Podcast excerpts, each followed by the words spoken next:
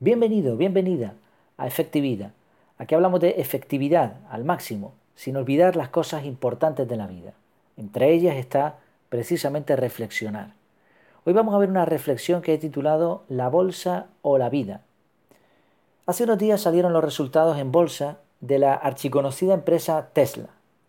No soy dado a leer noticias y menos bursátiles, me enteré de forma indirecta gracias a un artículo de Enrique Dans, un blog que recomiendo habla mucho sobre tecnología, pero bueno, le da un carácter bastante potente. Este artículo giraba en torno a la debacle en Tesla que vaticinaban los analistas. Dicho sea de paso, se equivocaron una vez más. ¿Dónde está el problema? ¿Por qué fallan una y otra vez los análisis de los expertos? ¿Por qué se empeñan en darse de bruces contra la misma piedra? Bueno, no soy experto en bolsa ni pretendo serlo. Durante un tiempo investigué lo suficiente como para llegar a la conclusión de que las gráficas no aseguran el futuro, sino el pasado. Lo ocurrido no tiene por qué repetirse y los análisis son engañosos. Lo que hoy está arriba, mañana puede estar abajo y al revés. Y con esa certidumbre se acabó mi corta carrera bursátil. Para más señas recomiendo un libro, Leones y Gacelas, de José Luis Cárpato. El título ya te lo dice todo.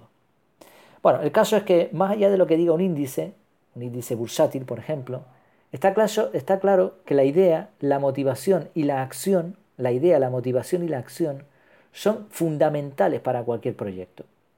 Mira, si la idea es buena, los empleados están motivados y se esfuerzan de manera inteligente, difícilmente se les podrá parar, diga lo que diga la bolsa. Por eso, para saber cómo le va a una empresa y cuál será su futuro, hay que pasarse un rato por la fábrica y ver la respuesta a estas tres preguntas. ¿Es la idea buena? ¿Están motivados los empleados? ¿Se están esforzando de manera inteligente? Y esto, esto de ir a la fábrica, curiosamente los analistas no lo suelen hacer. Nos gusta mucho analizar datos, comparar estadísticas, hacer gráficas. ¿Ves una gráfica? ¿No te gusta esta? Eh, eh, ¿Qué? ¿Semanal? Ponla mensual, a ver si esta te convence más. Gráficas, datos, muy bien. Hablar, hablar, hablar entre nosotros, analista con analista. Todo esto, si es posible, desde un cómodo sillón y con aire acondicionado. Pero nos cuesta muchísimo levantarnos, remangarnos la camisa y salir a la calle y hablar, hablar y hablar con los verdaderos protagonistas, los empleados, los trabajadores, los usuarios, los clientes o como quieras llamarles. ¿Será este el mal del analista? No lo sé porque yo no soy analista, pero una cosa sí tengo clara. Entre la bolsa y la vida, me quedo con la vida. Espero que te haya gustado esta reflexión. Recuerda que en Efectividad tienes esta entrada, un artículo con imágenes, vídeos y alguna cosita más. También tienes artículos un poco más extensos relacionados directamente con mejorar la efectividad. Pásate y échale un vistacillo, a ver qué te parece.